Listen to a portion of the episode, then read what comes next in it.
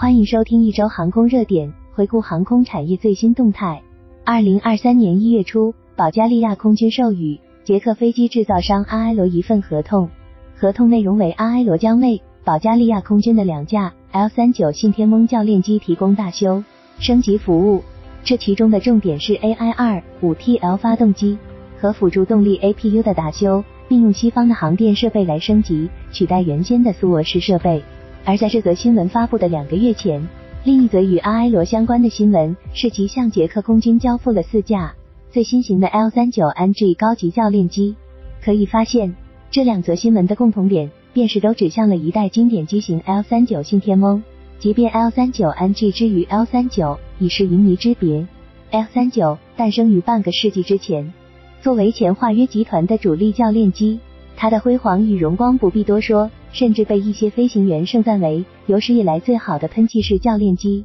到二十世纪末，全球有超过两千八百架的 L 三九信天翁服役于三十多个国家和地区的空军中，这其中也包括一些流落民间的 L 三九。这些 L 三九中，一些成为了飞行表演队的用机，还有一些成为了欧美一些私人战机所有者的座驾。让很多中等富裕的飞行员拥有一架喷气式军机的梦想得以圆满。这些民用版本 L 三九之所以大受欢迎，除了性能全面外，还在于其高性价比。从二十世纪七十年代中期到八十年代，二手市场上 L 三九的价格约为四十万至一百万美元。而 L 三九如此大的保有量，也让包括原厂阿埃罗和以色列埃尔比特等厂商依托其做起了一系列长尾生意。包括退役二手机型的非军事化处理、登记认证支持、地勤、飞行人员的培训、专业知识的咨询、一般的维护维修、例行检查、现代化改造、延寿升级、后勤维护支持等。在经典的 L 三九信天翁之后，二十世纪八十年代，阿埃罗又发展出了 L 五九超级信天翁，强化的机身、更长的机头、大幅更新的驾驶舱、升级的发动机等。让 L 五九也备受欢迎，除了本国自用外，也有出口埃及、突尼斯等国，并在实战中有所表现。再到二十世纪九十年代，阿埃罗又开发了 L 五九阿尔卡，初衷是以捷克国产现代化战斗机来取代各种老式的苏联时代的机型，这也是信天翁家族向现代化、向西方供应商靠近的又一步。在 L 幺五九上，从西方厂商供应的航电设备。霍尼韦尔 iTech 的 F 幺二四涡扇发动机，到 AIM 九响尾蛇空空导弹、GBU 系列激光制导炸弹、AGM 六五小牛空地导弹等美式武器装备一应俱全。而 L 幺五九在海外用户中，除伊拉克空军之外，还包括空战训练承包商 Draken 国际等公司。大体而言，L 五九和 L 幺五九并没有跳出信天翁的窠臼，或者说，是延承了其经典设计，向经典致敬的型号。二者仅仅不过七八十架的生产规模，在前辈 L 三九面前也不值一提。但这足以让 Aero 维持住了信天翁的改型设计与生产制造能力，直至二零一四年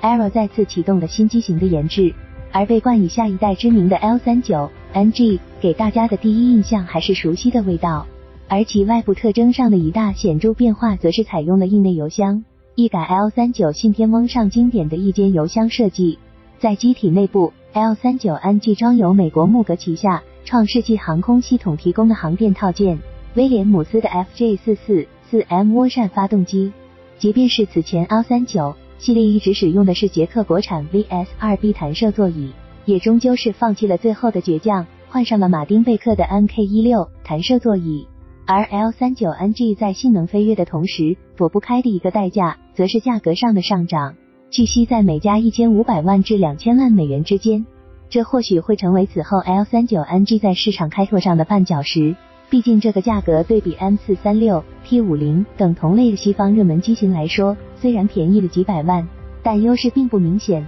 无法凸显 L 三九系列昔日物美价廉、高性价比的特点。二零二二年八月，L 三九 NG 获得了型号认证。这不仅对阿埃罗来说是个好消息，对整个捷克航空航天业来说也是个好消息。因为捷克航空业的大多数企业都参与了 L 三九 NG 的开发和生产。捷克 L 三九信天翁家族一路走来，离不开其老树新花，从前华约国家不断向西的路线，而这也恰好映照了以阿埃罗为代表的捷克航空制造业的命运浮沉。捷克设计制造飞机的历史可谓悠久。从二十世纪初飞机被发明后不久，捷克便拥有了飞机工厂和发动机厂，并绵延至今，一直都在生产制造产品。这一点放在全世界也算得上罕见。根据捷克商业与投资发展局的数据，在一百多年的历史中，捷克航空工业共制造了三点二万架飞机，三点七万个发动机。而阿埃罗作为捷克最主要的航企，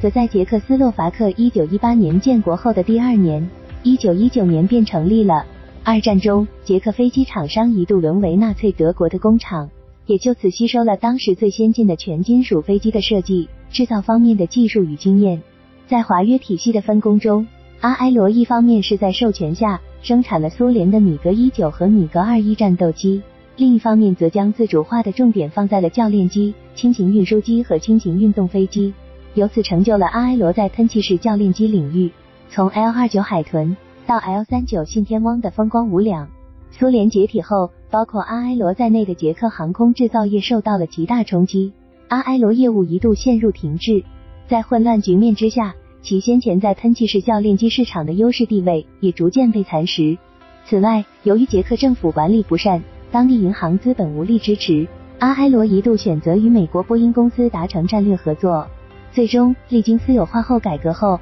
二零零七年，捷克斯洛伐克投资集团 Panta 成为阿埃罗的最大股东。进入二十一世纪以来，阿埃罗的业务开始转向与全球飞机制造商开展合作，在航空结构领域承接零部件转包生产，成为了波音、空客、巴航工业、西科斯基、赛丰。萨博、阿莱尼亚等航空制造商的一级或二级供应商。捷克航空制造业在一百多年的航空发展史中，除了积累了阿埃罗这样的品牌厂商及其产品之外，另一代表性机型是让库诺维奇制造的轻型双发多用途飞机 L 四幺零。这一型号的产量超过一千三百架，至今仍有超三百五十架 L 四幺零活跃在全球五十多个国家和地区。另外，在面向民间飞行爱好者群体的超轻型飞机和轻型运动飞机领域，捷克依然是此领域最大的生产国之一，产量数以千计。虽然对于当前的捷克航空制造业而言结构复杂，需要巨量经费和人力资源投入的大型军民用飞机的研制已经算遥不可及，甚至发展 L 三九 NG 已近乎其能力的上限。但通过灵活开展对外合作、转包生产等业务，大众认知中的小国捷克。已经成为全球航空制造产业链上颇为重要的参与者。这一结果是来自于百年来捷克在航空制造业领域的积累和沉淀。捷克由于国土面积较小，国内市场容量不大，不论是政府投资还是企业自身，对风险的承担能力都很有限。一些企业被屡次转手，关停又恢复，改革重组，